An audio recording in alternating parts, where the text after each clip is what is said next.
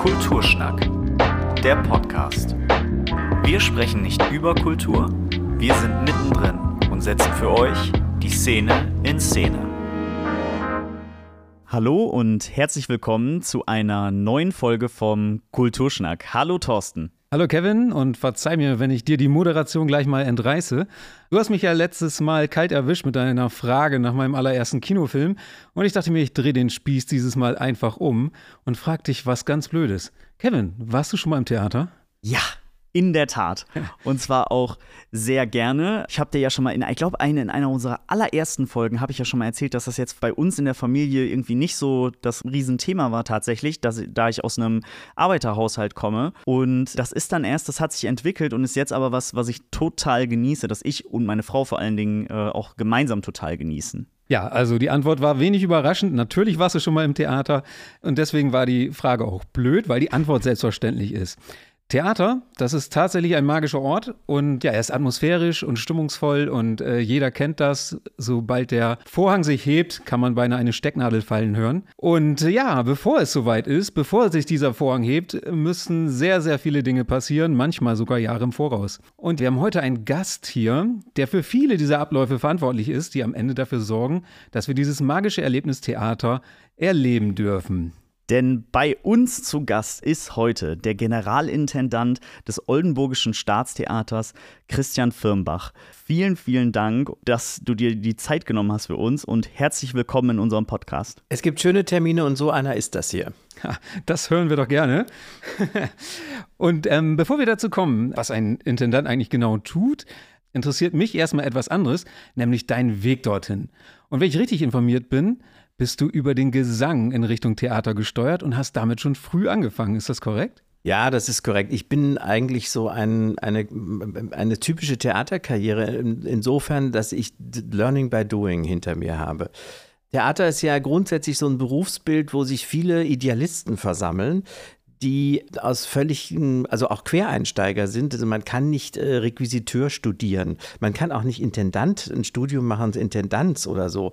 Man kann vielleicht Kulturmanagement studieren, aber das qualifiziert einen ehrlich gesagt noch überhaupt nicht für so einen Job. Also es ist ein Berufsfeld, wo sich viele versammeln, ich sage mal zynisch, die äh, fliegen ohne Führerschein. Aber es gibt, kommt ja auch niemand zu Tode, ja. Das möchte man ja bei einem Chirurgen oder bei einem Piloten so nicht haben. Also bei mir war es so, ich habe angefangen bereits mit neun Jahren im Kinderchor äh, in meiner Heimatstadt in Kassel in der Oper, habe dann Statisterie gemacht und habe eigentlich dann bis nach meinem Zivildienst mit, mit, bis 20 meine Zeit im Theater verbracht, Extrachor, Statisterie und werde nie vergessen, dass ich äh, dann immer mit der Schule in Konflikt kam, weil die Sachen ja dann unter der Woche auch mal spät fertig wurden und ich dann oft auch meine Eltern etwas ähm, hinters Licht geführt habe und meinen Auftritt verlängert habe, weil ich nun unbedingt noch auf der Seitenbühne sitzend, da war ich dann so elf, zwölf, sehen wollte, wie die Mimi im dritten Akt stirbt, ja, obwohl da der Kinderchor schon längst fertig ist. Aber auf diese Weise bin ich halt ähm, von klein auf mit diesem, mit diesem Metier zusammengekommen. Meine beiden älteren Geschwister, hm, die sind auch am Theater gelandet. Und äh, mein, mein Großvater väterlicherseits war sogar Intendant auch und Schauspieler. Also ich bin da so ein bisschen vorbelastet. Ich konnte mir auch nicht vorstellen, irgendwas anderes zu machen. Ich kann, glaube ich, auch nichts anderes außer Theater. Und ja, so hat das ganz früh angefangen. Ja, Wahnsinn. Das ist ja wirklich A, eine Theaterfamilie und wirklich eine B, Theaterleidenschaft. Wie sie im Buche steht, würde ich fast sagen. Und die führte natürlich auch zu einem Studium. Ich glaube, das war auch Gesang, den du studiert Genau. Ich habe sehr früh schon angefangen, also nachdem ich ein bisschen Klavierunterricht hatte und Cellounterricht, äh, habe ich aber sehr schnell den, den Gesang entdeckt für mich und hatte auch echt eine gute oder habe eine gute Stimme und habe dann schon während der Schulzeit, also das, man muss ja den Stimmbruch so ein bisschen abwarten, mhm. Gesangsstunden genommen und habe dann schon im kleineren Rahmen Rahmen in Kassel dann auch solistisch so Konzerte hier und da gesungen, zum Teil sogar mit äh, Kollegen des Staatstheaters. Da war oh. ich so 19 und so, das war schon ganz äh, beeindruckend. Ja, ja, und dann habe ich Gesang studiert, tatsächlich in ähm, Köln. Und das war mir dann aber auch schon sehr früh im Studium zu theoretisch. Ich kam halt immer aus der Praxis. Ich wusste, wie ein Probenablauf ist, wie ein Theaterbetrieb ist. Ich kannte Regisseure. Mein Freundeskreis bestand meist auch aus Älteren, aber aus Menschen dieses, dieses Metiers. Und äh, dann ein Studium, was doch auch sehr theorielastig war, führte dann dazu, dass ich sehr früh in der Opernschule mich schon für Rollen bewarb. Da war dann immer so ein bisschen Männermangel, dann kam man auch mal an eine kleine Rolle. Und ich hatte dann schon so auf halber Strecke einen Gastvertrag in Innsbruck und äh, sang dort ein bisschen so kleineres Zeug. Und äh, so habe ich mich dann so durchlaviert und lernte dann im Studium kennen in Andreas Homoki, der dort äh, in Köln Assistent war und der inszenierte in der Obernschule. Und äh, da lernten wir uns kennen. Und der hat dann eigentlich gemerkt, na, da ist so einer, der macht seine Szene und dann geht der in die Regiereihe und guckt zu und, und nicht wie die anderen in die Kantine und irgendwie ein Stück Pizza essen. Der interessiert sich irgendwie fürs Ganze. Mhm. Untypisch für so eine ganz ähm, typische Sängerpsyche sozusagen. Naja, und der bekam dann eine Chance in Genf eine Inszenierung zu machen. Der war auch noch ganz unbekannt und sprang ein für einen erkrankten, sehr bekannten Regisseur und fragte mich, dann komm doch als mein Assistent mit. Und das war dann der Anfang, dass ich anfing, neben dem Singen auch so eine Regieinteresse zu entwickeln und so. Mich interessierte immer alles. Und das führte dann dazu, dass ich sein Assistent wurde. Und das hatte den großen, das war das Tolle, dass man dann dort auf sehr hohem Niveau, also wir haben in, in Paris, in Genf, in Köln, also nur an den großen Häusern gearbeitet mit Top-Leuten. Ja, ähm, und gleichzeitig hatte ich aber immer noch, auch, vor allem jetzt in Innsbruck, so kleinere äh, Gastverträge, wo ich dann so vor mich hin sang. Und irgendwann kam der Punkt, wo ich sagte, okay, ich will jetzt fest an ein Haus gehen und nicht mhm. nur immer freischaffend sein, so nett das ist. Und da bin ich nach Bonn gegangen. Um dann auch etwas aufzubauen, mal? Ja, genau. Stelle? In Bonn war ich dann Spielleiter und habe dort eine Kinderopernsparte, die es bis heute gibt, gegründet. Es war mir immer wichtig, äh, Kinder- und Nachwuchsförderung, was ich ja bis heute auch noch selber mache. Ich gibt ja diese Konzertreihe jetzt seit über 20 Jahren. Professor Floßtran und Meister Eusebius packen aus, wo wir so Komponistenporträts machen. Das mache ich ja einmal im Jahr auch immer hier und in Karlsruhe und in der Tonhalle in Zürich waren wir schon und in Darmstadt überall. Das ist immer ein großer Erfolg und auch eine schöne Sache, wo ich dann auch noch auf der Bühne stehen kann, was mir natürlich auch gefällt nach wie vor. Ich moderiere ja auch viel, weil ich glaube, es ist auch wichtig, eine Sichtbarkeit zu haben als Intendant. Ähm, also als Außenminister ist ja. man eigentlich von so einem Betrieb. Ja, und fing dann in Bonn an, habe die Kinderopernsparte aufgebaut, habe dann von da, bin ich dann nach Darmstadt irgendwann gegangen, also nach Jahren, beziehungsweise nein, Quatsch, in Bonn habe ich dann irgendwann gedacht, okay, ich will doch noch einen Schritt weiter ins Management und habe mich sozusagen von dem Gedanken getrennt, ich müsse jetzt, äh, das Singen ebbte so langsam ab. Die Regie kam immer mehr. Allerdings merkte ich dann auch, naja, willst du wirklich irgendwie in irgendeiner Provinzstadt, weil ich war natürlich auch die großen Häuser gewöhnt, ein gewisses Niveau, dann die, die, Gnade kriegen, vielleicht von einem Intendanten mal ein Stück inszenieren zu dürfen, was dann die Welt vielleicht auch nicht interessiert und brennt es so in dir und willst du das wirklich? Und dann habe ich gedacht, nee, komm, ich gehe in die administrative Seite und bin dann in Bonn Chefdisponent geworden und hatte dort die Situation, dass die ehemalige Bundeshauptstadt ging ja verlustig nach Berlin. Ja. Damit wurden die Kulturgelder für die Stadt auch deutlich reduziert. Da floss ja unheimlich viel Geld nach Bonn, als aus repräsentativen Gründen. Und habe dann gemeinsam mit dem dann dortigen Team die Sparte Schauspiel, die ganz separat organisiert war mit einer eigenen Intendanz, die wurde fusioniert in eine Generalintendanz und das musste logistisch durchgeführt werden, plus auch entsprechenden strukturellen Einsparungen. Super kompliziert, aber eine Top-Erfahrung natürlich. Aber was ganz anderes als vorher äh, Gesang und Regie. Also ja, ganz anders, aber natürlich in, mit dem Hintergrund des Wissens. Was macht der Regisseur? Was braucht der Regisseur? Mhm. Was bedeutet eine Orchesterprobe? Wie viel Zeit braucht die Beleuchtung? Was braucht ein Sänger, um sich wohlzufühlen? Und ein Darsteller, Darstellerin, war ich natürlich praktisch super vorbereitet oftmals sitzen da Leute, die diesen praktischen Hintergrund nie hatten. Und das hilft, das hilft bis heute, ja. dass man aus der Praxis kommt und wirklich eigentlich aus allen Ecken weiß, wie was funktioniert in so einem Laden. Das muss man eigentlich. Und das war bei mir immer der praktische Weg. Ich komme jetzt nicht von dem dramaturgischen, hochgeistigen, äh, konzeptionellen Ecke, überhaupt nicht, sondern ich, ich komme von der praktischen, sehr anspruchsvollen, also was Qualität betrifft, Seite und eben meine feste Überzeugung ist, ein Theater für ein Publikum und eine Stadt und eine Region zu machen, wo man sie mit abholt und ihnen schöne Stunden schenkt und nachdenkliche Stunden und reflektierende Stunden aber auf jeden Fall das Publikum nicht zu vergessen. Du hast ja jetzt wirklich eine richtig, was ich da raushöre, so eine richtig große Vielfalt erfahren dürfen, die dir jetzt in deiner Arbeit immer wieder zum Vorteil wurde. Und würdest du denn aber sagen, dass das eine Kernkompetenz ist, die deiner Meinung nach jemand, der Intendant ist, braucht? Also gehört das, wenn man, wenn du andere Intendanten kennenlernst, ist das etwas, das ihr alle irgendwie gemeinsam habt? Oder ist es dann doch, dass vielleicht jemand aus einer ganz anderen Schiene dann doch auch den Weg da rein gemacht hat? Also es gibt kein Rezept dafür. Viele meiner Kolleginnen und Kollegen kommen aus dieser Ecke, aber auch ein Großteil kommt aus der dramaturgischen Ecke, muss man auch sagen. Aber sie kommen alle aus dem praktischen Tun und werden dann irgendwann zu einem Intendanten. Es gibt niemand, der sagt, ich werde jetzt Intendant ohne diesen Hintergrund. Das funktioniert einfach nicht. Und natürlich das war auch, glaube ich, hier nicht ganz, war auch ausschlaggebend ein bisschen hier, dass ich in Frage gekommen bin. Ich glaube, dass man, wenn man ein Mehrspartenhaus hat mit einem Opernbetrieb, also nicht nur ein Schauspiel und Ballett, sondern eben die Oper. Es ist schon wichtig, dass ein Intendant Oper kennt, weiß, was Oper bedeutet, wie ein Orchester funktioniert, ein Orchestertarifvertrag, wie ein Chor tickt. Weil das ist die teuerste, die größte Sparte immer aber auch die, die die meisten Umsätze generiert am Ende des Tages. Und die muss man beherrschen. Man muss das können und kennen. Und es gibt sozusagen so Operntypen, und es gibt Schauspieltypen. Und aus Schauspieltypen werden nie wirkliche Operntypen, genauso wie ich ja auch einen Schauspieldirektor habe, weil das ist auch nicht so, also ich kenne mich da irgendwie schon auch irgendwie aus, aber natürlich bin ich kein Spezialist fürs Schauspiel. Und äh, die Häuser mit Opernsparten, die in Intendanzen liegen, wo, wo Schauspielintendanten, wie wir dann immer sagen, das ist nicht einfach. Es kann kompliziert werden, weil ja, das ist einfach was anderes. Und deswegen glaube ich, war ich jetzt auch, was Oldenburg betrifft, hier gar nicht so falsch.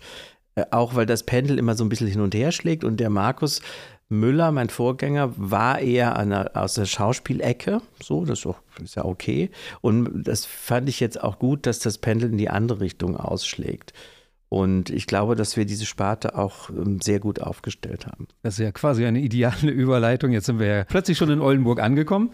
Und genau, das wäre auch meine Frage gewesen. Deiner Herkunft, Kassel, Bonn, Darmstadt, die Station haben wir gehört hast du dich dann halt äh, zur Spielzeit 2014, 2015 für Oldenburg entschieden, beziehungsweise Oldenburg für dich. Das kann man ja auf beide Seiten so sehen. Was hat dich denn genau hier an diesem Staatstheater gereizt? Also es dürfte die Opernsparte unter anderem gewesen sein, wie wir gerade rausgehört haben.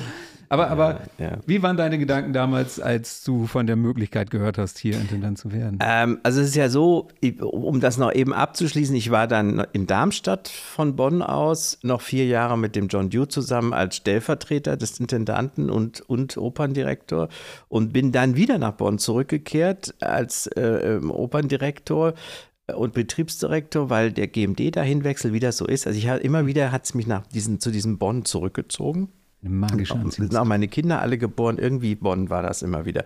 So, und dann kommt so ein Punkt, wo man denkt, naja, okay, ich habe jetzt die Erfahrungen von, von, von, von Einsparungen von Strukturen, von Freischaffen, von auf der Bühne, von einem, einem anderen Haus wie Darmstadt vier Jahre organisatorisch aufgestellt, dann wieder Bonn. Jetzt ist so ein Punkt, entweder stellt man für sich fest, ich möchte jetzt den letzten Schritt gehen und möchte das wirklich selber verantworten. Manche sagen auch, ich bin, ich bin der zweite Reihe Mensch, ist mir lieber im Hintergrund zuzuliefern. Aber ich wollte eigentlich immer doch den letzten Schritt gehen und da war der Punkt erreicht, wo ich sagte, jetzt müsste man das mal angehen. Aber das muss auch passen. Und äh, Oldenburg war mir immer schon bekannt, weil ihr, meine Frau, also der Bruder der, des, des, Vaters meiner Frau, lebt hier in Oldenburg und wir waren hier immer in Oldenburg zu Familientreffen und so. Ich, ich hatte Hundefahrten bis Worpswede hinter mir und so. Und ich stand vor diesem Theater Jahre schon davor, so wie Gerhard Schröder seinerzeit vom Kanzleramt und habe gedacht, hier möchte ich rein. Sehr schön, ja. Und das war, das ist wirklich, das klingt jetzt so doof und ich werde da selber noch sehr emotional, wenn ich das erzähle. Das war wirklich die Erfüllung eines Traums. Dass das so klappte. Und meine Frau, ich hatte natürlich schon mal andere Versuche gestartet und da kam ich auch immer relativ weit, aber am Ende eben dann den letzten Schritt, dann haben sie halt einen anderen ausgesucht, eine andere. Und hier werde ich nie vergessen, sagte meine Frau, das wird klappen. Was macht das einfach mal? Das passte einfach vom ersten Moment an, wirklich traumwandlerisch klappte das dann. Und hier im PFL war das, das werde ich nie vergessen. Ich bin da gerade im Büro weiter gewesen, da saß ich und wartete, dass dann Frau Wanker reinkam, sagte Herr Firnbach, wir haben sie ausgesucht. Und das, glaube ich, zeigt auch jetzt nach zehn Jahren, wie das so gelaufen ist und was ich für ein Feedback kriege von den Menschen in der Stadt, ich dauernd angesprochen werde. Gehen Sie doch bitte nicht weg. Und das war so toll und bitte, bitte, bitte. Das darf man auch nicht überbewerten, aber es ist ja schöner, als wenn die sagen, endlich ist der Typ weg. Es wäre ja grauenvoll. Zweifellos, zweifellos. So. Und das passte einfach. Und ich glaube, Persönlichkeiten, gerade für so einen Job, die müssen zur Stadt passen, zum Ort. Und das passte. Die Größe stimmte, ich liebe den Norden, ich bin ja Segler, ich liebe dass die Schiffe, das ist alles super.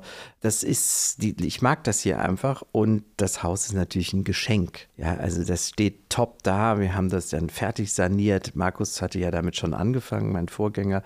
Und es ist verankert in der Stadt. Die Leute lieben dieses Theater, die kommen, die, die, die sagen, auch wenn es ihnen mal nicht gefällt, dann sagen sie, Herr Firmenbach, war heute nicht unseres, aber nächstes Mal wissen wir, gibt es wieder was, was uns mehr gefällt. Muss auch mal sein. Ja, so. Also, das ist wirklich fantastisch. Und ähm, ich glaube, ich habe so durch mein Wesen und meine Art, also Sachen, dass man eben dann tausend Leute auf dem Teppich per Handschlag begrüßt und dann auch wirklich viele kennt und sich an die erinnert und nach einem Jahr sagt, ihr Sohn ist doch in Australien, ich äh, kann mir sowas dann merken. Also das ist so eine Bindung, die in der Größenordnung dieser Stadt eben noch so funktioniert, ist gerade noch nicht zu groß. Das mache ich, glaube ich, sehr authentisch, ohne dass ich mich dazu zwinge und zu sagen, oh, jetzt muss ich da auf den Teppich und da den ganzen Leuten die Hand schütteln das mache ich dann wirklich äh, in dem Moment mit einer großen Empathie und einer Wahrhaftigkeit. Und das merken die Leute. Ich glaube, die merken, dass wir als gesamte Truppe sehr authentisch gearbeitet haben und nicht versucht haben, was zu sein, zu, zu tun, als ob wir wie in Berlin sind oder irgendwas, sondern wir haben sehr authentisch gearbeitet. Und das hat sich entwickelt durch eine große Freiheit, die die Menschen in unserem Haus haben ich rede denen überhaupt nicht rein im Prinzip, weil, weil die einfach glücklicherweise auch das Richtige tun. ähm, ne? Also wenn das Haus leer wird, da müssten wir schon mal ein Gespräch führen. Aber die haben, die, die, die, die haben dieses Sensorium auch, was diese Stadt braucht oder wie das Publikum funktioniert. Ja, also das passte einfach echt gut zusammen. Wie war das denn damals, als du gekommen bist? Ich meine, es war deine erste Intendanz, aber man, man, hat ja bestimmte Vorstellungen, die man mitbringt. Man erhofft sich was, aber man will vielleicht auch was durch oder umsetzen. Ist man als Intendant dann eher so jemand, der kommt und sagt, so, so hat zu laufen und ich gebe das jetzt vor? Oder macht man erstmal so eine gemeinsame Bestandsaufnahme mit denen, die schon da sind und versucht da irgendwelche Schnittmengen zu finden? Weil, wie du sagst, es ist ja wichtig, dass es authentisch ist und zusammenpasst und zum Standort passt. Ja, in diesem Fall war es ja so, dass der Intendant von sich aus ja den Weg nach Mainz gesucht hat. Also es wurde niemand rausgeschmissen, sondern es war deswegen eine, eine sehr souveräne Atmosphäre und, und auch eine sehr, also wir haben ganz toll uns da auch zusammengerauft und dadurch gehen aber auch einige, sind auch einige Künstler und Künstlerinnen nach äh, Mainz mitgegangen und dadurch entsteht schon mal so eine natürliche Fluktuation. Wir haben jetzt gar nicht da große Kündigungswellen damals äh, durchgezogen, sondern wichtig ist dann erstmal den Status quo festzustellen, wo steht das Haus, sich viel anzugucken, wo glaubt man, ist Luft nach oben und so weiter und dann eben sein Team zusammenzustellen, die ganzen Spartenleitungen und dann mit denen gemeinsam sich äh, zu äh, formieren gewissermaßen, was wollen wir, wo soll die Reise hingehen. Und dann baut man Spielpläne zusammen und so weiter und so weiter. Das ist ein, kein einfacher Prozess und auch ein spannender, weil man auch nicht so ganz weiß natürlich, so, wo geht die Reise hin. Ich hatte in der Oper sehr genaue Vorstellungen und wusste auch, da können wir einiges verändern. Aber natürlich war auch klar, dass gerade die Fliegerhauszeit sehr, sehr erfolgreich war und auch die Leute mir dann sagten, so nach einer gewissen Zeit, also Herr Firma, wir waren ja alle sehr in Sorge, wenn der Markus Müller geht, wie das weitergehen soll. Also genau, was die mir jetzt sagen. Das, die werden dann meinem Nachfolger sagen, ja, der Firma war schon toll, aber Sie sind eigentlich jetzt noch toller. Ho hoffentlich, hoffentlich würde ich der Stadt so wünschen. Und dann war aber sehr schnell klar, dass das jetzt hier eine neue Mannschaft ist, wo auch manches ganz anders ist. Aber das war auch ein Druck, gebe ich zu, weil man kam hier nicht hin und die Leute haben gesagt, oh Gott, das war so schrecklich. Kann Sondern, sondern diese Fliegerhostzeit, ist, die war wirklich sensationell toll, die Idee. Und jetzt aber nach zehn Jahren muss ich sagen, wir sind auf jeden Fall, haben wir da nachgelegt. Ja? Also der Theaterhafen, das war schon nicht schlecht. Und mein Nachfolger, sage ich jetzt mal sehr selbstbewusst, ist nicht einfach, weil wir haben schon, es gibt wenig, wo man, wo man noch andocken könnte, was man, was wir nicht gemacht hätten. Wir haben ein sehr breites Programm äh, formuliert, um möglichst viele zu erreichen und abzuholen. Das ist vom Shiros-Anhänger, der äh, Frauengeschichten den, in den Stadtteilen erzählt, bis zur Uraufführung und so weiter, alles. Also Kann man schon so schon stehen gut. lassen. Es ist schon, War sind schon schon einige Häkchen schlecht. gesetzt. Äh, das, das nehmen wir übrigens genauso wahr. Ist jetzt gar nicht so, dass wir hier äh, eine Gegenmeinung hätten. Das äh, ist, glaube ich, allgemein auch so, wenn man mit den Leuten spricht und sich ein bisschen umhört, dass das Staatstheater gerade nicht in Ungnade gefallen ist, um es mal ganz zurückhaltend auszudrücken. Eine große Begeisterung äh, allerseits. Und das hat natürlich genau auch damit zu tun, was du gerade erzählst, dass du es, ja, dass du einerseits das, die Stadt und ihr Publikum respektiert hast, andererseits aber auch neuen Input gebracht hast. Genau, die Oper deutlich aufgewertet, glaube ich, im Vergleich, das darf man so sagen. Und du hast ja auch sogar eine Sparte neu gegründet, was ja wirklich auch ein mutiger Schritt war für, für neuen Intendanten, einfach zu sagen, okay, wir machen quasi so ein Experimentierfeld auf. Das ist nämlich die Sparte 7, für alle, die das noch nicht wissen. Das ist keine klassische Sparte am, am Haus, sondern eine, wo ähm, ja vielleicht junge, ungewöhnliche Formate ausprobiert werden können. Das war für dich wahrscheinlich auch ein wichtiger Schritt. Ja, also dieses, diese Begriffssparte 7, es waren immer ein Arbeitstitel. Wir haben immer, es gibt ja sechs Sparten, ne, so ist ja klar. Und dann wollten wir immer so einen Raum schaffen, der unabhängig ist von Abonnements, vom Guckkasten, vom Ort, von allem. Eine- Einen freien Ort, wo auch sich verschiedene Leute andocken können, auch aus der freien Szene. Und dann haben wir das immer so Sparte 7 genannt in den Gesprächen. Und irgendwann hieß es, ja, hör mal, wir nennen das einfach Sparte 7.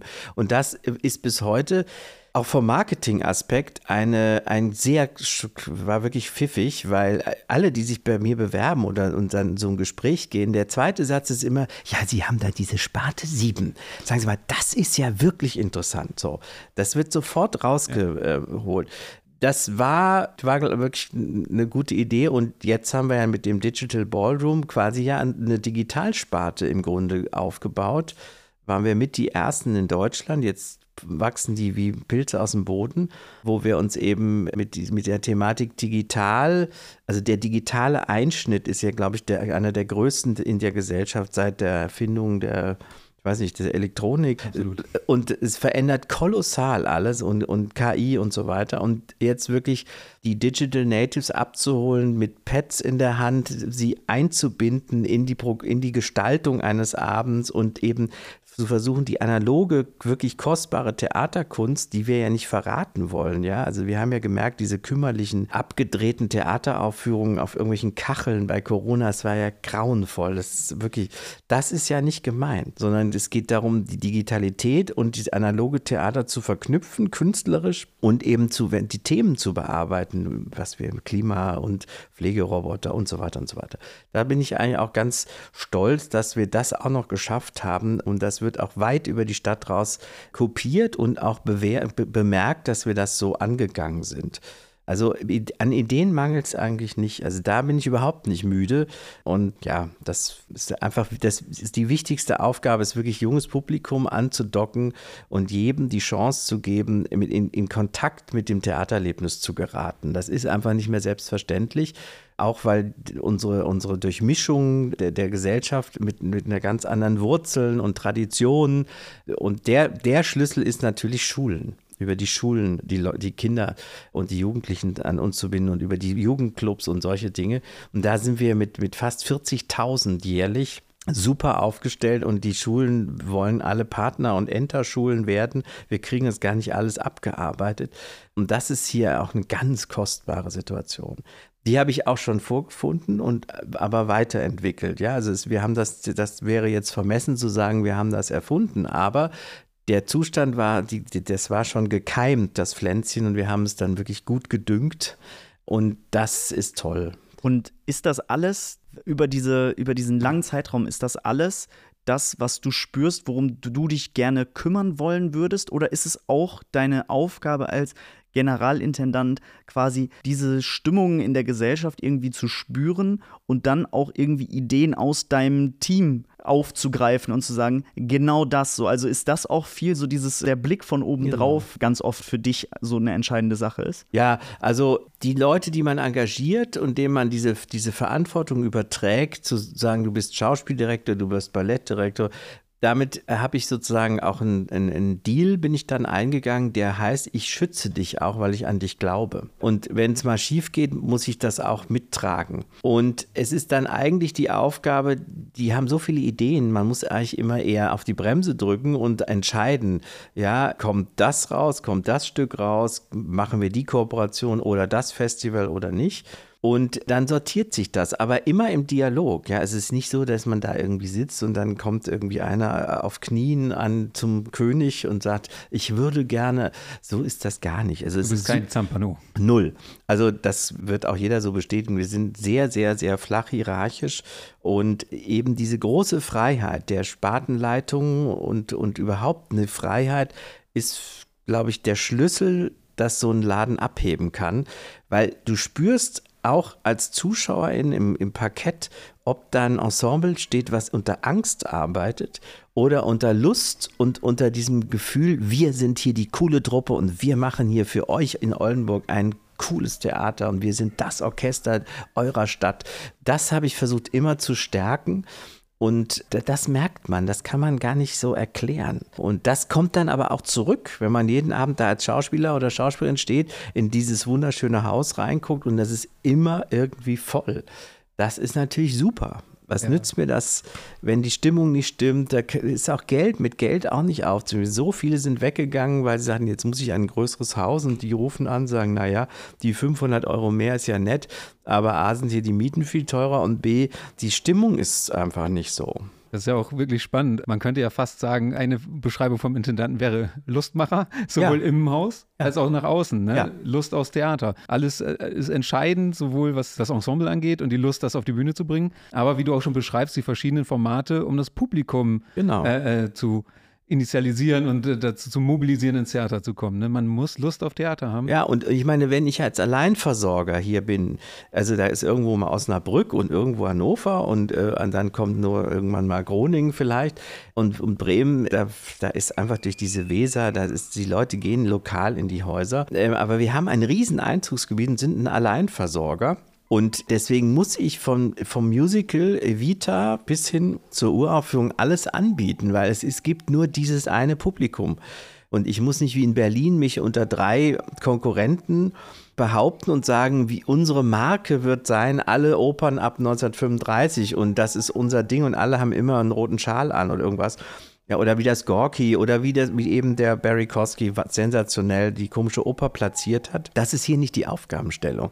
Deswegen darf man sich auch hier nicht so äh, fixieren an so einem, an diesen, in diesen Stadttheatern und irgendeine eitle Spur verfolgen und zu sagen, ja, Musical spiele ich nicht. Ich meine, wir haben in der ersten Spielzeit Evita gespielt. Das macht halt, was es soll. Und äh, das war 40 Mal ausverkauft mit jungen Leuten aus dem Umland. Ja, bin ich denn so blöd und sage, das biete ich nicht an? Die gehen über die Schwelle. Auch jetzt Chess, genau das gleiche Phänomen. Und ich glaube, das ist wichtig, sie zu verführen mit einem großen, breiten Angebot und die Qualität muss stimmen. Und äh, wir haben, glaube ich, wirklich ein sehr gutes Ensemble unterdessen äh, zusammengestellt und die, die Leute merken das auch, sagen die mir auch, ja, also, boah, das haben da jetzt wieder für einen Sänger und so. Übrigens auch die Ballettsparte, die wir ja Ballett genannt haben wieder und alle dann am Anfang sagten, oh Gott, jetzt wird es irgendwie wieder wie, wie Anno mal.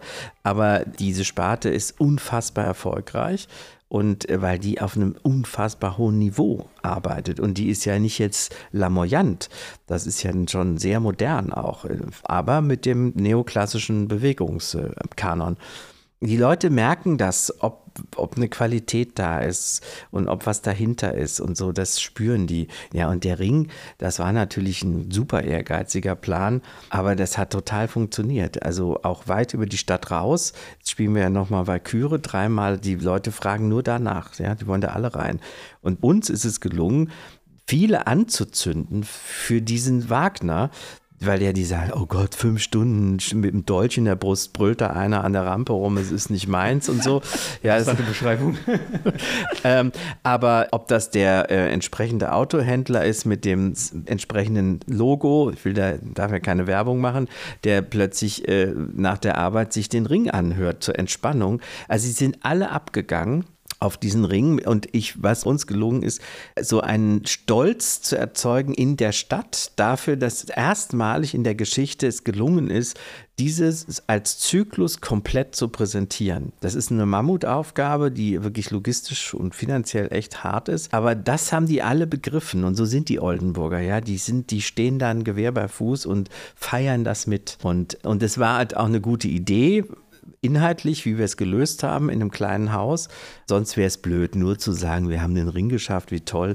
Das ist, reicht nicht aus. Und es gab auch einen konzeptionellen, sehr, sehr spannenden Zugriff, der viele, viele Leute überrascht hat, wie so oft in Oldenburg. Die Leute kommen hier das erste Mal her und dann gehen sie auch mal in den Ring und sagen, also das, diese Stadt und dieser Ring, ich meine, wo sind wir hier gelandet? Haben wir alles nicht geahnt. Das ist ganz witzig, da kann ich sogar noch eine kleine Anekdote beisteuern. Ich habe nämlich mit unserem Sohn auch ein Experiment gemacht. Wir haben uns die Götterdämmerung angeguckt mit einem damals Sechsjährigen und, und wollten es einfach mal ausprobieren und mal gucken, was er daraus macht. Wir haben 20 Minuten geschafft oder 25. Also man muss auch scheitern in Kauf nehmen, aber es macht Spaß, das ja. auszuprobieren. Ja. Ja. Und einfach für uns als Erwachsene war das natürlich eine ganz andere Ebene als für ihn. Er musste durchhalten, in Anführungsstrichen, aber er hat trotzdem Anknüpfungspunkte gefunden. Und das finde ich spannend. Ja. Der Ring ist ja, wenn man so will, und so wie wir ihn auch erzählt haben, aus einem Guss in einem Kosmos und dann mit dieser fast filmischen Art, kann man sagen. Also das, was die Drehscheibe gemacht hat, ist ja quasi der Kameraschwenk beim Film. Es hat eben wir haben es, es ist gelungen, dass die Leute an die Figuren angedockt sind und die wollten wissen, wie geht die Folge 2, die Folge 3, die Folge 4. Im Grunde genommen ist der Ring die erste wirkliche Staffel, Serie und unglaublich aktuell. Ich wundere mich. Anguckt, Binge-Watching. Ja, ich ja. wundere mich, warum nicht irgendwie Komponisten äh, Serienopern schreiben und sagen: Pass mal auf, wir haben sieben Folgen und die Leute gehen mit weil das ist, boomt ja. Und äh, der Ring ist das. Und das ist uns gelungen, auch in dem Konzept. Die Leute wollten wissen, wie geht's weiter? Wie, wie lösen die das? Wie, wie geht das? Was passiert mit dem Alberich und so weiter? Und das ist doch sehr cool. Ja, und hier hast du jetzt auf jeden Fall festgehalten. Du hast quasi direkt die neue Idee für dich hier geschaffen und hast auf jeden Fall on the record festgehalten. Das hast du für dich schon beansprucht, auf jeden Fall. Das klingt super spannend. Also, es ist ja wirklich die, die, der Transfer genau von diesem Konzept. Da wird dann nicht irgendeine Serie gebingewatcht, sondern die Oper. Ja, wir müssen ja eh äh, schon zur Kenntnis nehmen, dass on the long run wir Zuschauer verlieren in den Theatern, ja. Also es ist einfach so. Das können wir auch nicht schönreden. In Oldenburg ist man verführt, das nicht zur Kenntnis zu nehmen, weil das sich hier nicht anfühlt so. Aber auch in Oldenburg gab es 1975 mehr Zuschauer als heute. Das ist hier auch so. Es hat sich natürlich auch das Spielverhalten geändert, die Dekorationen sind komplizierter geworden, die technischen Fragen mehr, brauchten mehr Zeit. Aber wir müssen uns schon Dinge ausdenken, wie wir wieder, wie wir attraktiv sind. Und natürlich haben wir das Privileg, aber das reicht nicht nur aus, dass wir äh, eine Nische besetzen von dem Echtzeit 1 zu 1 Moment. Wir sind analog, wir brauchen das. Ja, die Leute sind immer wieder fasziniert von geht Nebel an und einer kommt aus der Versenkung und die stehen davor, Erwachsene wie Kinder und sind fasziniert. Ich meine, in Zeiten von Jurassic Park und Star Wars und so ist das ja Niveau Augsburger Puppenkiste, was wir machen. Aber das holt uns ab. Anders als Kino, anders als jedes digitale Medium, holt uns das ab. Und dass wir sozusagen uns vom Sofa aufbewegen, wegbewegen, was so ein bisschen durch Corona jetzt ein Trend ist, dass man dann die Netflix-Serie sich reinzieht, zu Hause bleibt und die Pizza bestellt Da, da muss man so ein bisschen aus dieser Komfortzone rauskommen. Und die Leute haben immer gesagt, als es wieder losging, das hat uns so gefehlt. Und nicht so sehr dieser Abend, was die Bühne da macht, sondern die Begegnung und die Kommunikation und das Gespräch in der Pause. Das wird zunehmend sowieso dieser berühmte Event-Charakter. Also wie, wie war der Service? Wie, wie war die Ansprache? Hat es gezogen? War es warm? War, war da die Suppe lecker in der Pause? Wie fühlte sich das an?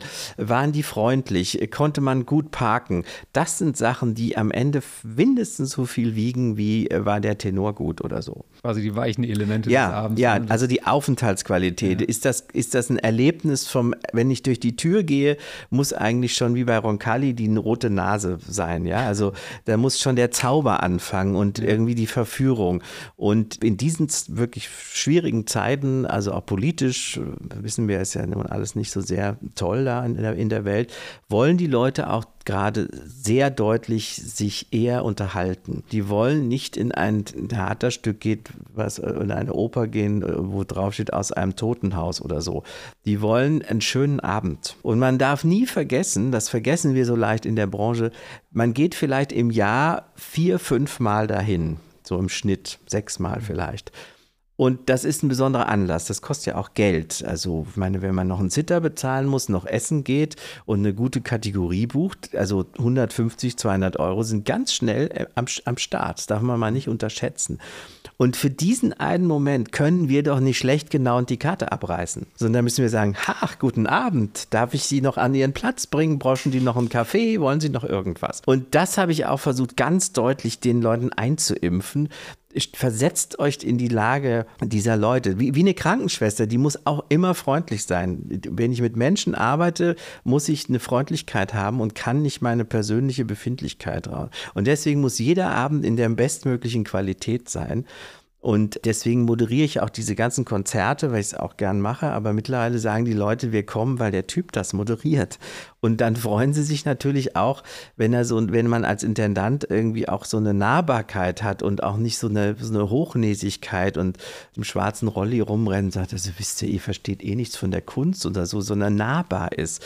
Und das hat hier echt gut funktioniert und äh, das bin ich halt auch so. Da verstelle ich mich ja gar nicht. Und dann stehen die halt, ne? Also wir, unser, unsere Maßgabe intern ist immer bei so einem Neujahrskonzert, wenn die am Ende nicht stehen, haben wir irgendwas nicht ganz gut gemacht. Und das ist immer unser Ehrgeiz und das gelingt uns weitgehend, dass die das einfach abfeiern und, und sich freuen. Ja, das klingt natürlich so, man, man fühlt geradezu halt die Situation, wie, wie du sie gerade beschreibst, was das mit, einem, mit den Menschen auch macht. Und umso schlimmer wird es ja wahrscheinlich gewesen sein, dass in dieser Amtszeit von dir auch, auch die Corona-Pandemie fiel, wo man wirklich, wirklich schwer mit der ganzen Situation umgehen konnte oder musste als Kreativer. Ich will da auch gar nicht allzu lange drauf rumreiten, weil wir sind ja alle froh, dass diese Zeit hinter uns liegt. Aber das Staatstheater hat ja da einfach eine ganz interessante Rolle gehabt in der Zeit. Also äh, in einer Erstreaktion war das ja quasi ein echter Aktivposten. Da gab es ja wie Pilz aus dem Boden schossen ganz viele unterschiedliche Versuche, erstmal doch irgendwas zu machen, um die Zeit zu überbrücken. Und natürlich, ja, du hast es vorhin schon angedeutet, nicht dauerhaft funktioniert haben, aber es war einfach spannend zu sehen, wie die Reaktion des Ensembles des Hauses auf diese Phase ausfiel, nämlich quasi eine überbordende Suche, ein kreatives Ventil zu finden. Hast du das auch so wahrgenommen? Ja es war wirklich eine ganz üble Zeit, die auch bis heute viele, viele Häuser, also es, es, hat sich was verändert seitdem. Ne? Und es war im Grunde auch eine Art Brennglas und hat bestimmte Sachen beschleunigt. Und ich kann jetzt sagen, äh, wir sind wieder da. Wir sind zurück. Also die, die Zuschauerzahlen haben sich aber auch erst jetzt so seit, sagen wir mal, einem Monat kann ich sagen, wir sind wieder da, wo wir waren. Das ist woanders überhaupt nicht so. Ist auch wieder Oldenburg ein Sonderfall. Und das hat natürlich, wir, wir haben immer gedacht, wie können wir sozusagen den Leuten Präsenz weiterhin wie können wir präsent sein? Und auch der Gedanke, ich habe mich immer so schwer getan zu denken, naja, wir machen jetzt eben Kurzarbeit und es ist ja, die Laden ist zu. Man denkt immer, da steht so ein Theater in der Stadt, wir werden alle bezahlt von öffentlichen Geldern und sind nicht in der Lage, irgendwas anzubieten. Irgendwie müssen wir doch sichtbar sein. Und dann haben wir so Sachen auch gemacht, dass dieses Ensemble hat die Abonnenten angerufen Ja, da haben die Schauspielerinnen oder Sänger haben gesagt, guten Tag, hier ist Caroline Nagel oder was. Sie sind doch Abonnentin. Ich wollte mich einfach mal bei Ihnen melden. Ich bin Schauspielerin, Sie kennen mich ja und ich kann gerade nicht arbeiten, aber ich dachte, wir reden mal ein bisschen, damit Sie uns nicht vergessen. Das kam unfassbar an, natürlich. Ja, das kann ich mir vorstellen. Ja. das war eine einfache, aber geniale Idee. Genau. So, das war so eine Idee. Dann haben wir natürlich auch ein paar Sachen so abgefilmt. Das war nicht so dolle und uns äh, dann Stühle raus und serviert am Platz Getränke servieren, also Zeug. Aber letztlich war es alles nicht, es fehlte irgendwie, also auch diese Inszenierung auf Abstand, das ist alles. Es war absurd, auch wieder. Das fing ja an mit, ich glaube, elf Meter zwischen zwei Trompetern oder so. Ja, genau, auf der Bühne Da, da, da könnte ein Fußballfeld nicht ausgereicht, um das Orchester zu ja. platzieren. Ja, dann haben wir Trennwände gebaut und wir haben sehr früh uns sehr viel getraut. Wir waren in vielen Punkten wirklich Vorreiter. Wir hatten auch Tests. Ich habe äh, in der Schweiz, es gab ja keine Tests. Mhm. Ich dachte immer, wir brauchen Tests, dann wissen wir, was los ist. Und dann gab es in der Schweiz, hatte ich eine Quelle. Da haben wir Tests gekauft. Die habe ich zum Teil dann, haben auch andere Häuser dann da die, die Tests besorgt. Dann, äh, ja, dann haben wir mit dem Lavis zusammengearbeitet, damit die Tests, diese, diese anspruchsvolleren Tests schneller gingen. Und ach Gott, ja, also, aber es ist vorbei. Und wir haben aber auch gemerkt, was uns fehlt. Ne? Das mhm. fand ich interessant. Viele, viele Leute sagten, ah, uns fehlt das so, die Begegnung. Genau. Wir sind soziale Wesen. Es fehlt die Begegnung. Das ist ein ganz entscheidender Punkt. Darauf wollte ich letztendlich auch hinaus, ähm, was man aus dieser Zeit mitgenommen hat. Also klar, man will da überhaupt nicht gerne wieder dran denken. Und ich bin auch sehr, sehr froh, dass es halt nicht mehr so ist. Aber natürlich war dann halt als ein Positivfaktor sehr präsent, dass das Theater nicht durch ein reines digitales Abfilmen, wie du auch gerade sagst, zu ersetzen ist, was ja zunächst manche gedacht haben. Dann filmst du es halt ab, kannst es zu Hause gucken, super, vielleicht kannst du überregional Kundschaft gewinnen. Nee, also dieses Gefühl, was ich eingangs auch beschrieb, äh, beschrieb, das Theater ist magischer Ort, das geht nur direkt live, analog. Und das ist natürlich eine Lehre, die man mitgenommen hat. Klar, hat es danach lange gedauert, bis die Leute wieder ihre Gewohnheiten wiedergefunden haben. Ja. Aber letztendlich glaube ich, mit jedem Tag, dem das weiter her ist, normalisiert sich das halt schon. Nicht überall, muss man natürlich auch festhalten, weil dieses Zuhause konsumieren zu sehr verankert ist bei manchen. Aber trotzdem finde ich es schön zu sehen, dass halt im Theater die, die Säle wieder voll sind. Ja. Das hat aber natürlich nicht nur damit zu tun, dass die Pandemie zurückgegangen ist, sondern auch, weil die Angebote stimmten. Also ich denke schon, dass das auch ein Faktor ist, wenn man, ich habe es im Vorgespräch schon angedeutet, wenn ich an die Spielzeit 22, 23 denke, als ich da bei der Pressekonferenz saß, da dachte ich nur, das war im Mai, glaube ich, direkt nachdem die mhm. letzten Regeln gefallen waren. Und das war gerade ganz frisch. Mhm. Und ich dachte nur, wow, was da alles passiert ist in den verschiedenen Sparten was ihr da als Programm euch ausgedacht habt. Und das war ja auch der Startpunkt vom Technical Ballroom. Der Ring wurde da aufgeführt, Ende des Sommers und Anfang des Herbstes. Und ich hatte den Eindruck, da hat sich richtig kreativ, kreatives Potenzial aufgebaut in der Zeit, was einfach raus wollte. Und ich glaube, das war spürbar auch fürs Publikum und hat einen Reiz ja, dargestellt. Ja, ja, ja. Das war auch so, ich meine, man muss sich mal auch allein, wenn man sich einen Tänzer vorstellt, der nicht mehr regelmäßig tanzen kann. Die müssen ja weiter trainieren, ja. Also und die, es gab auch zum Teil Schauspieler, Schauspielerinnen, die in ihrem Erstengagement waren, die quasi nicht ko spielen konnten. Man verliert auch eine gewisse Routine und eine Übung. Da gab es also viele, die sagten dann auch, ach, ich bin total aufgeregt und das ist ja schon verrückt, wie das sich anfühlt, wenn da so viele Leute zugucken. Solche Sachen gab es auch. Ja, wir haben, glaube ich, dann auch, wir mussten dann ja aussortieren. Manches fiel wirklich über die Klinge, anderes haben wir gehalten und dann so einen Berg abgearbeitet. Also jetzt kam Flight ja raus dieses Jahr und das war zum Beispiel ein Stück, was kurz vorm Ende abbrach und das wollten wir unbedingt zeigen und das war auch gut so, weil es jetzt knallvoll ist und die Leute feiern das, ganz modern eigentlich. Und so gibt es so ein paar Stücke, die wir dann einfach auf Halde, jetzt langsam sind wir wieder auf Null Deshalb war so ein, so ein Stückestau ist dann entstanden und wir haben halt immer weiter gearbeitet. War ja nicht so, dass dann da niemand war, sondern wir haben hinter den verschlossenen Türen ständig an dem daran gearbeitet, dass wenn es wieder geht, wir auf dem Stand sind und was vorhalten können. Und das mit wahnsinnigen Tests und unglaublichem Aufwand und was weiß ich, aber konnten dann eben doch weiterarbeiten. Und das hat ja bestimmt auch einfach den Einfluss dann äh, darauf gehabt. Also ihr habt die ganze Zeit weitergemacht, habt immer weiterentwickelt und diese Limitation, man sagt ja auch ganz oft, dass Limitation die Kreativität nochmal ganz neu entfacht so und dass jetzt quasi diese Stücke, die kommen und die Sachen, die ihr euch überlegt habt, dass das, dass es das aufgegriffen hat. Ja, das stimmt, aber es, es wäre jetzt trotzdem eine Beschönigung zu sagen, sozusagen die Krise hat uns auch irgendwie nach vorne gebracht. Ehrlich gesagt, das war eine Erfahrung, die vieles bestätigt hat, was man schon wusste, dass zum Beispiel digitales also dieses ganze Digitale, so wie, wie wir das seither kannten, also mit Abfilmen von Theater, gar nichts ist. Das hat sich natürlich rausgestellt. Und dass es eben doch eine, eine, ziemlich große Bedeutung hatte für so eine Gesellschaft, wenn das wegfällt. Das hat man schon ja. gespürt, auch wenn ja im politischen Raum die Erkenntnis, sich um Theater- und Kunst Kulturschaffende zu kümmern, sehr spät kam. Also mhm. Also wir hatten da ja keine Pool-Position, ja.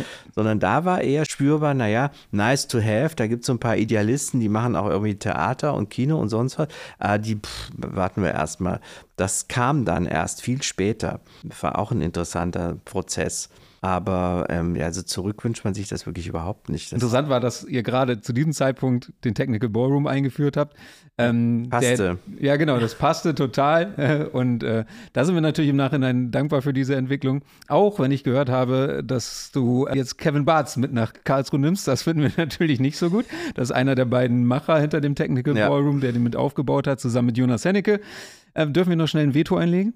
Ja, könnt ihr machen, aber das ist sozusagen, wir ziehen ja immer weiter und ich fand immer zehn Jahre einen guten Zeitraum also eigentlich acht bis zehn. Und ich bin auch gar nicht irgendwie müde mit, also mit der Stadt sowieso nicht und dieses Theater, das kann man ja gar nicht. Also, also ich vermute ja mal, dass, wie das auch mein, der Rainer Menneken, der mein Vorvorgänger hier war, dass man am Ende des Lebens da sitzt irgendwo und sagt, naja, die schönste und glücklichste Zeit war eigentlich Oldenburg beruflich. Das fühlt sich bei mir, glaube ich, dann auch so an weil man auch, wenn man das erste Mal in dieses Amt kommt, eine, sagen wir mal, so eine jungfräuliche, passivalhafte, siegfriedhafte man stürmt so los und macht sich nicht so viele Gedanken und glaubt dran und macht und tut und so.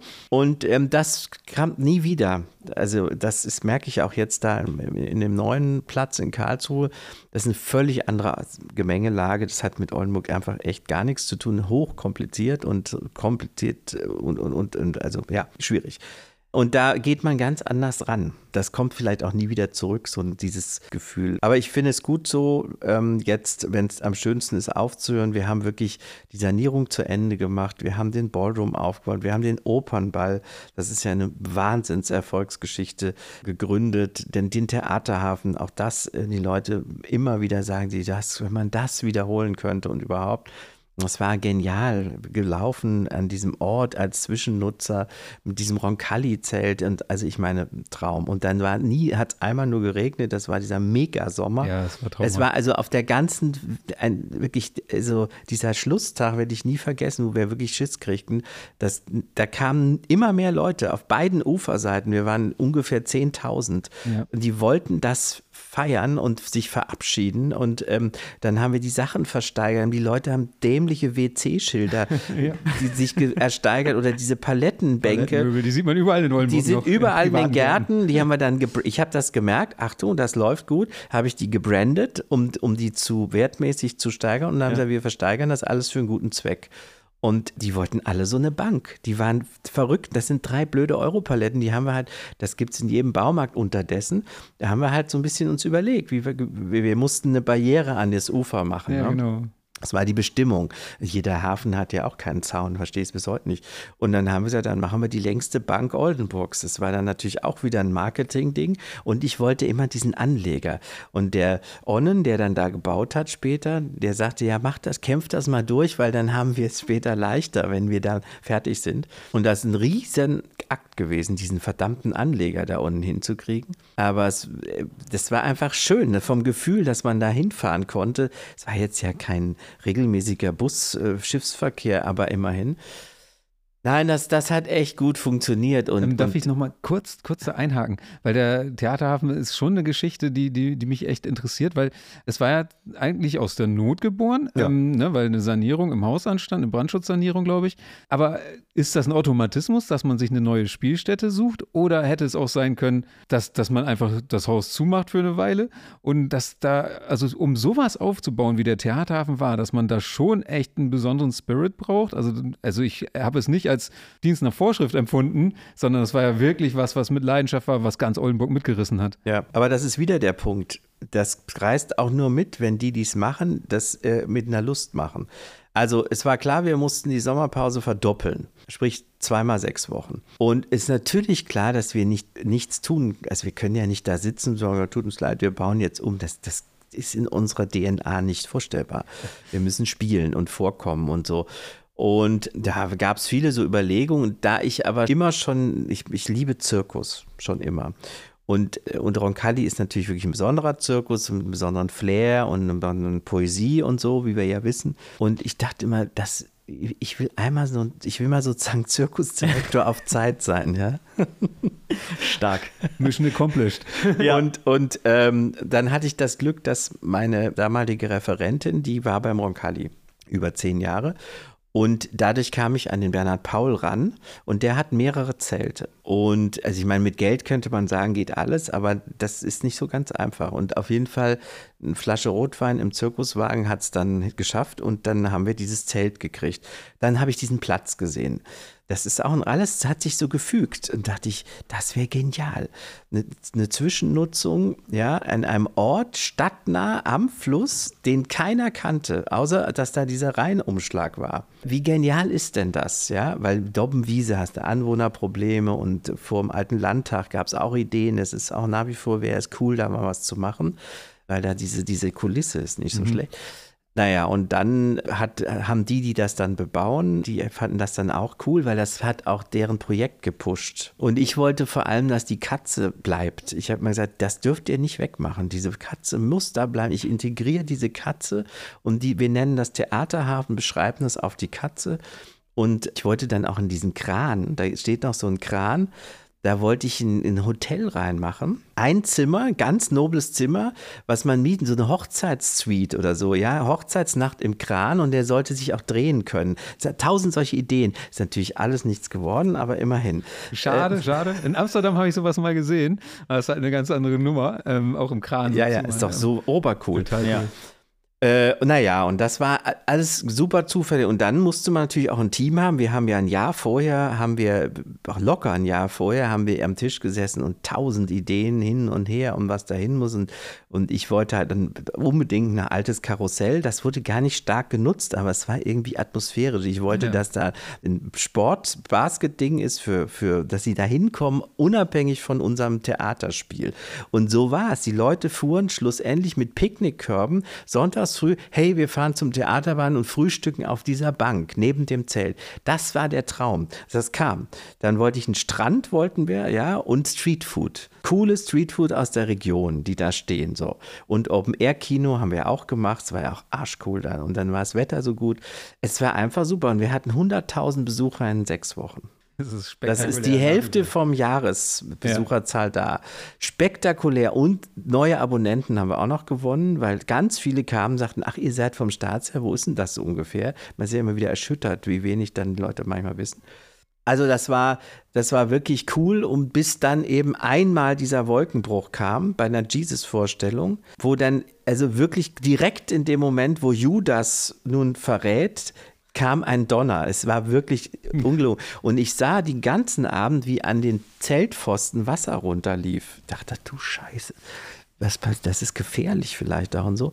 Und irgendwann, als die Vorstellung vorbei war, guckte ich so auf die Manege und sah, wie dieses, dieser Boden so, so macht. Und da war alles unterspült und diese Bretter schwammen. Und dann mussten wir bis spät in die Nacht mit Feuerwehr und allem, haben wir alle da gerackert und das irgendwie gerettet. Das war das Einzige. Ansonsten, ja, da haben halt alle mitgemacht, alle. Das war ein Herzensding und das hat halt einfach gestimmt. Ja. Aber daran merkt man, glaube ich, auch, daran, dass du überhaupt auf die Idee gekommen bist oder ihr auf die Idee gekommen Ja, seid. wir. Ähm, genau. Ja Also ich wollte, das mit dem. Zelt ist schon sehr, also ich wollte immer ein Zirkuszelt mal haben, Ja. so. Das fand, fand ich einfach toll. Und dass es dann noch ein Rokali-Zelt wurde, das war dann Glück. Wir haben viele Zelte angeguckt und es gibt auch hässliche Zelte, ja. Also das, so, und das sind die schönsten. will man ja haben- auch nicht. Nee, das will man eben auch nicht. Und die schönsten hat halt der. In einer anderen Einstellung schafft man auch keinen Ort, an den Leute einfach so unbedingt hinwollen. Ja. Also es ist, So. es gehört einfach dazu. Dieses Denken Ja. führt dann dazu, Ja. dass die Menschen so bewegt werden. Und ich glaube, das zieht sich so durch alle deine Erzählungen durch, von dir selber über dein Team. Ja, Ist schon ein, wir sind ein echt, ne, wir sind echt, ein, das Team ist, hat echt gut funktioniert von Anfang an. Das muss man ehrlich so sagen, sonst wäre das auch nicht so. Und ja, ist dann auch, also das muss ich auch sehr offen zugeben, als das dann mit Karlsruhe klar war, dann wusste man, man macht jetzt was kaputt. Das ist schwer. Aber das ist in diesem Metier so. Das wird dann wieder, in zwei Jahren ist das hier ganz anders oder genauso. Oder auf jeden Fall dann formiert sich wieder eine neue Gruppe und macht zehn Jahre vermutlich hier eine schöne Sache.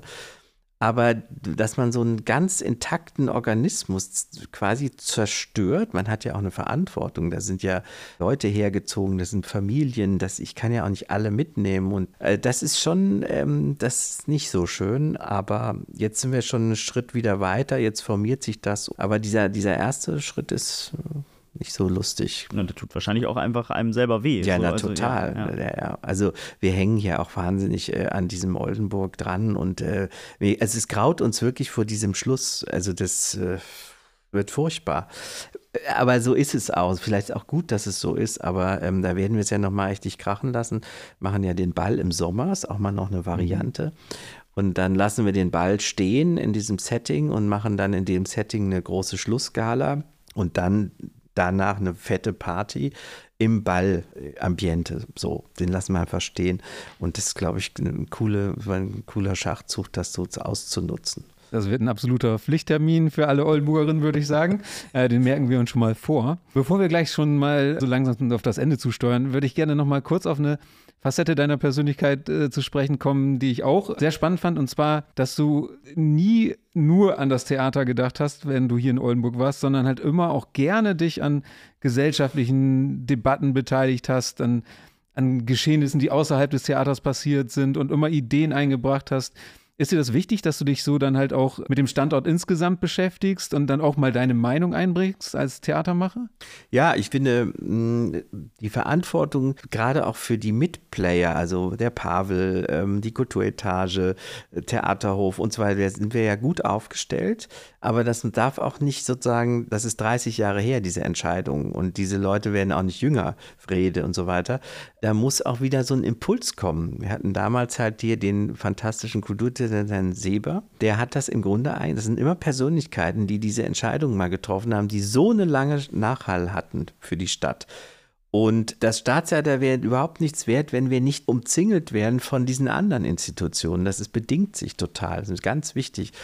Ja, und ich glaube, die Stadt ist, so wie das auch verkehrspolitisch mit dieser Fußgängerzone und diesem eigentlich Rausdrängen von Autos aus einem Innenstadtbereich, die Stadt muss aufpassen, dass sie sich nicht sozusagen den, den Anschluss verpasst und sich so, so glücklich mit sich unter der Käseglocke ist, sondern wir müssen jetzt zum Beispiel verkehrspolitisch meiner Ansicht nach hier den nächsten Schritt gehen und könnten aufgrund der Stadtgröße, der Klientel, könnten wir auch eine Vorreiterrolle bundesweit spielen.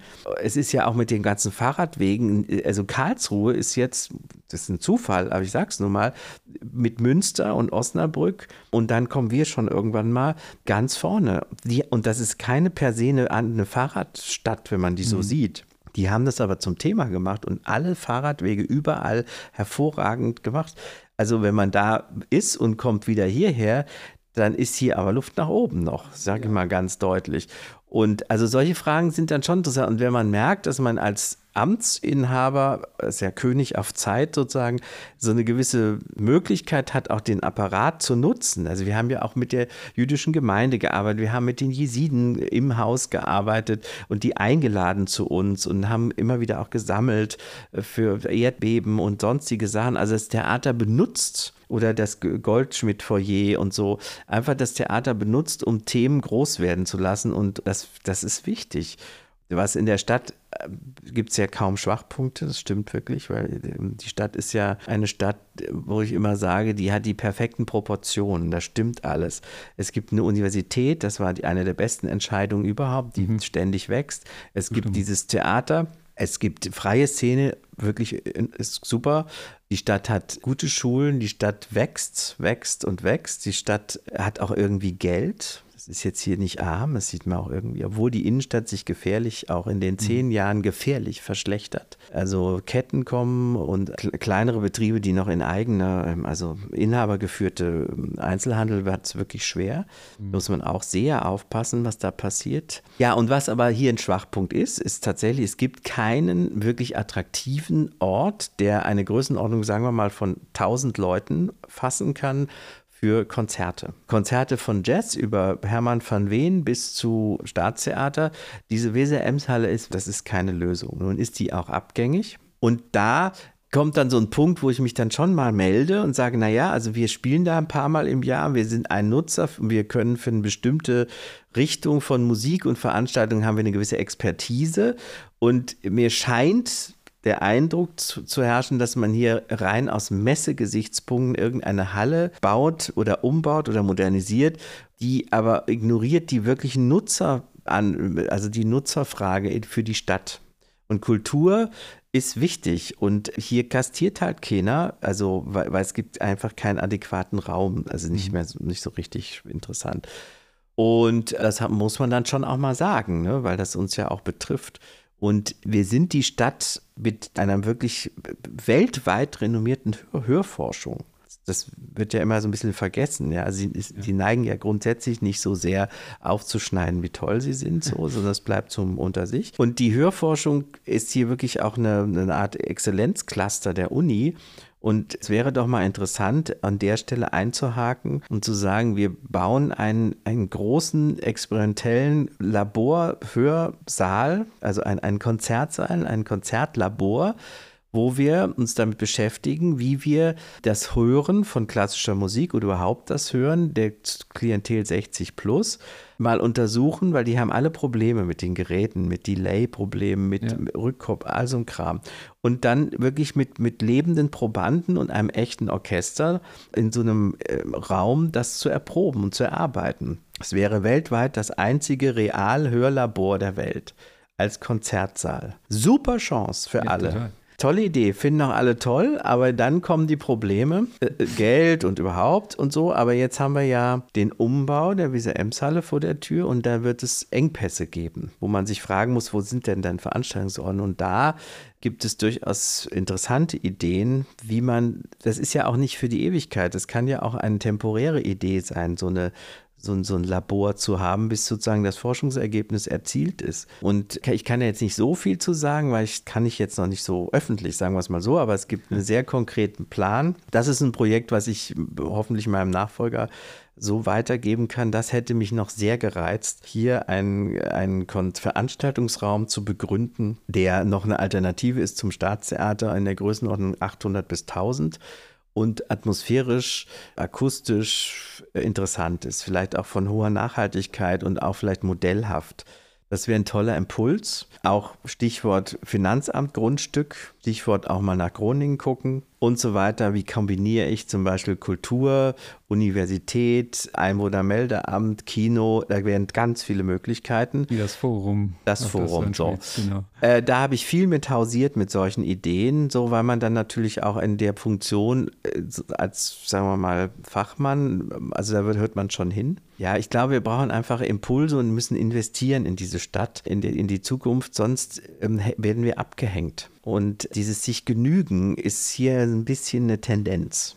Um das einmal kritisch zu sagen, weil man, das ist ja auch nett hier. Warum wollen wir es ne, so? Genau, ich glaube, das ist tatsächlich historisch so, dass Oldenburg sich schon immer ganz gut fand. Ja. Ist auch okay, weil es halt Gründe gibt, ne? Aus Gründen. Ja, die haben halt, gut, die haben aus, aus, aus einer Brache, es gab Ja. keinen sch- beschiffbaren Fluss und wie Bremen, die hatten, konnten schön Handel treiben und die haben hier das Moor trockengelegt. Deswegen sind die auch so stolz hier, weil sie das quasi geschafft haben. Aus dem Nichts.